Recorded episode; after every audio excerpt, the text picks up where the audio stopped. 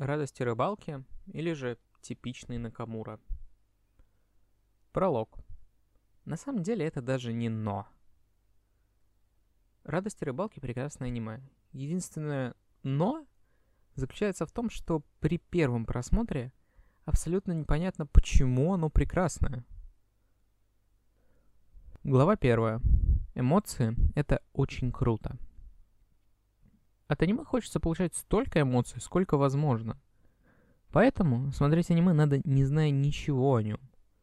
Отсутствие знания упирает какое-либо ожидание, а отсутствие ожиданий идет сериалу только на пользу.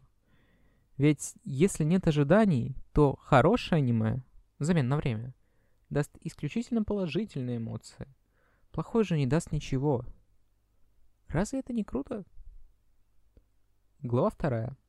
Не слайсовые вещи — это что? По-моему, объяснение того, в чем проблема данного сериала, все еще не прозвучало. Так вот, поначалу данное аниме является слайсом. В нем происходит фокусировка на обычной жизни, простых бытовых вещах. Этого, в принципе, и достаточно. При этом, являясь слайсом, в него постоянно вбрасывается что-то не слайсовое. Водяной пистолет, контролирующий сознание, например. Это странно влияет на восприятие. Постоянно происходит непонимание, какого хрена мой слайс про дружбу становится чем-то странным с инопланетянами. Причина, по которой это происходит, становится очевидной довольно скоро. Это не слайс. Глава третья. Забавно, что мы слышим запах. Вообще, то, что это не слайс, становится понятно почти с самого начала. В первых же минутах первой же серии зрителю показывают рыб, собирающихся вокруг какого-то пацана, а над головой у этого пацана какой-то треугольный нимб. В первые минуты первой серии запах слайсов отсутствует полностью. Только вот в последующее время этот запах ой как чувствуется. Но в нем определенно слышатся нотки чего-то инородного для слайсов. И чем дальше, тем больше этих ноток. Чем дальше, тем лучше слышна иная мелодия. Мелодия, которая делает из слайса нечто совершенно иное. Вопрос только в том, чем это иное является. Ой. Кажется, я перешел от запаха к мелодии. Но, пожалуй, здесь это может идти в плюс. Ведь это аниме Кэнди Накамуры. Глава четвертая. Немного про четырехугольник. Знаете, вот есть трапеция. В ней с самого начала понятно, что что-то не так. Что не так, становится очевидно довольно скоро. Это философско-психологическое эссе. Ужасно замаскированное под повседневное аниме. Скорее всего, эту структурную маскировку даже нельзя назвать таковой. Вероятно, она просто появилась из-за того, что надо было не только сделать research на тему психики человека, но и сотворить целое произведение искусства. Что, собственно, и произошло. Трапеция — это целое произведение искусства. Ведь это аниме Кэнзи Накамуры со всеми его вытекающими. Хотя, пожалуй, в данный момент из всех вытекающих важно только одно, уже упомянутое выше. Трапеция это эссе. Глава пятая. Ни хера себе разница. Между трапецией и радостями рыбалки есть серьезное отличие. Последнее притворяется повседневностью куда лучше.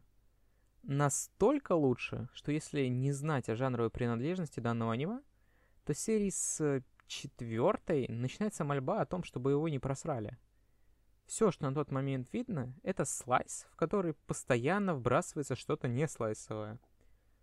Но вообще-то до определенного момента аниме просто наплевать на все эти вбросы. И прикиньте, как было бы круто, если бы аниме продолжало получать случайные неслайсовые вбросы и не обращало бы на это никакого внимания. Не правда ли я круто выкручиваюсь из того, что при первом просмотре я вообще ни разу не понимал, что, блядь, происходит. Смотреть аниме без контекста невозможно. Отсутствие контекста делает при просмотре из зрителя дегенерата. Контекст слишком важен. Глава шестая. Так где же этот контекст? «Радость рыбалки» — это аниме Кэнди Накамура. Это эссе Кэнди Накамура. Эссе о человеческой жизни и непонимании человека, чем она является. Пожалуй, как эссе, это аниме в полной мере можно описать одним лишь диалогом. Все эти цветы когда-нибудь умрут? Конечно. Почему же ты столько с ними возишься? Потому что умрут. Не понимаю. Разве это не прекрасно? Глава седьмая. Накамура замешан везде. Забавно, кстати, что в этом ебаном тексте нет объяснения не слайсовой вещи. Ну то есть как? Фраза «водяной пистолет, контролирующий сознание» является довольно-таки полным описанием, но нет. Неслайсовые вещи делятся на два типа. Те, что являются частью истории, и те, что являются частью режиссуры. К части истории относятся сцены, которые абсолютно не вписываются в сценарий, но вписываются в последовательность кадров. Один пацан стреляет из водяного пистолета в лицо другому. Кат, они оба в магазине снастей. Для слайса это выглядит странновато, но вполне нормально. Ненормальным для слайса является факт того, что это был водяной пистолет, контролирующий сознание. С частью режиссуры все так же, только наоборот. Сценарий имеет смысл для слайса, когда последовательность кадров не имеет. Человек находится в классе. Неожиданно прибывает много воды, и он тонет. Человек переполнил стресс. Забавно, кстати, что обе эти неслайсовые вещи являются важными частями эссе. Хотя это не столько забавно, сколько логично. Ведь в прекрасном произведении работает все. Эпилог. Накамур заебал меня. Я переписывал это говно четыре раза. Каждый раз я смотрел на это аниме глазами с разной насмотренностью. Каждый раз я ни хера не понимал, как мне следует это написать. Или не писать вовсе последний раз я даже написал план, которому я не смог следовать. По крайней мере, я открыл для себя прекраснейшего режиссера. Удивительно, что я не сделал это полгода назад. При первом просмотре трапеции.